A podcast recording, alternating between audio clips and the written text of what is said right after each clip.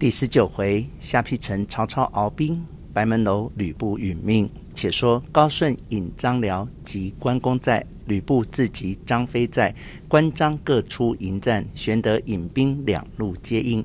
吕布分军从背后杀来，关张两军皆溃。玄德引数十骑奔回沛城。吕布赶来，玄德急唤城上军士放下吊桥。吕布随后也到，城上欲待放箭，又恐射了玄德，被吕布乘势杀入城门，把门将士抵敌不过，都四散奔避。吕布招军入城，玄德见势已急，到家不及，只得弃了妻小，穿城而过，走出西门，披马逃难。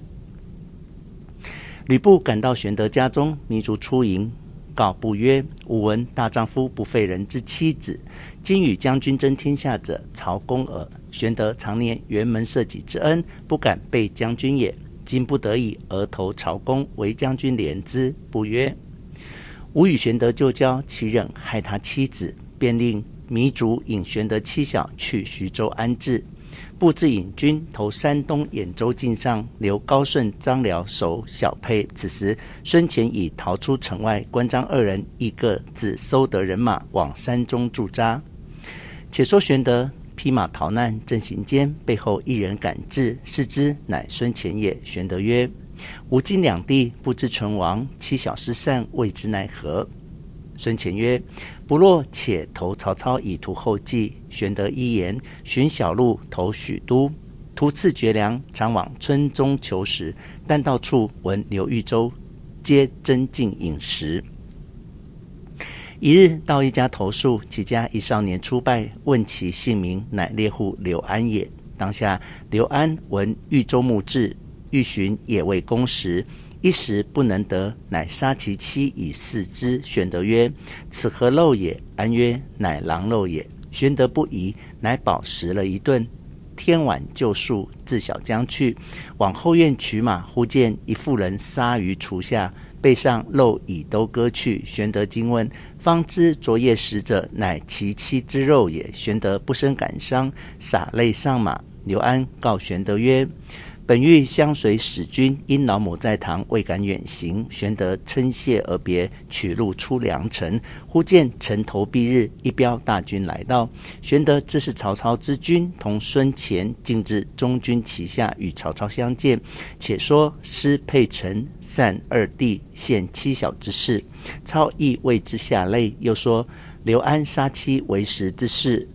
操乃令孙干以经百两往赐之。军行至冀北，夏侯渊等迎接入寨，备言：“兄夏侯惇损其一目，卧病未全。”操临卧处视之，令先回许都调理，一面使人打探吕布现在何处。探马回报云：吕布与陈宫、张霸接连泰山贼寇，共攻兖州诸郡。操即令曹仁引三千兵打沛城。操亲提大军与玄德来战吕布。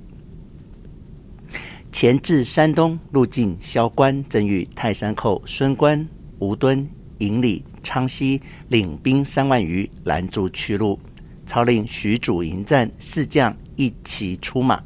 许褚奋力死战，四将抵敌不住，各自败走。操趁势掩杀，追至萧关，探马飞报吕布，时布已回徐州，欲同陈登往救萧关，令陈规守徐州。陈登临行，规谓之曰：“昔曹公曾言，东方士尽附于鲁。今布将败，可便图之。”登曰：“外面之事而自为之。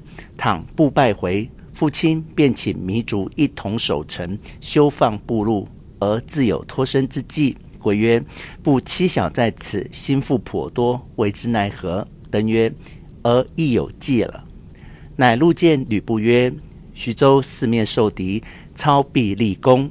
我当先思退步，可将钱粮移于下邳。倘徐州被围，下邳有粮可救，主公何早为计？布曰：“袁龙之言甚善，吾当并妻小移去。”遂令宋献、魏续保护妻小与钱粮，移屯下邳。一面自引军与陈登往救萧关。到半路，登曰：龙某先到关探曹兵虚实，主公方可行，不许之。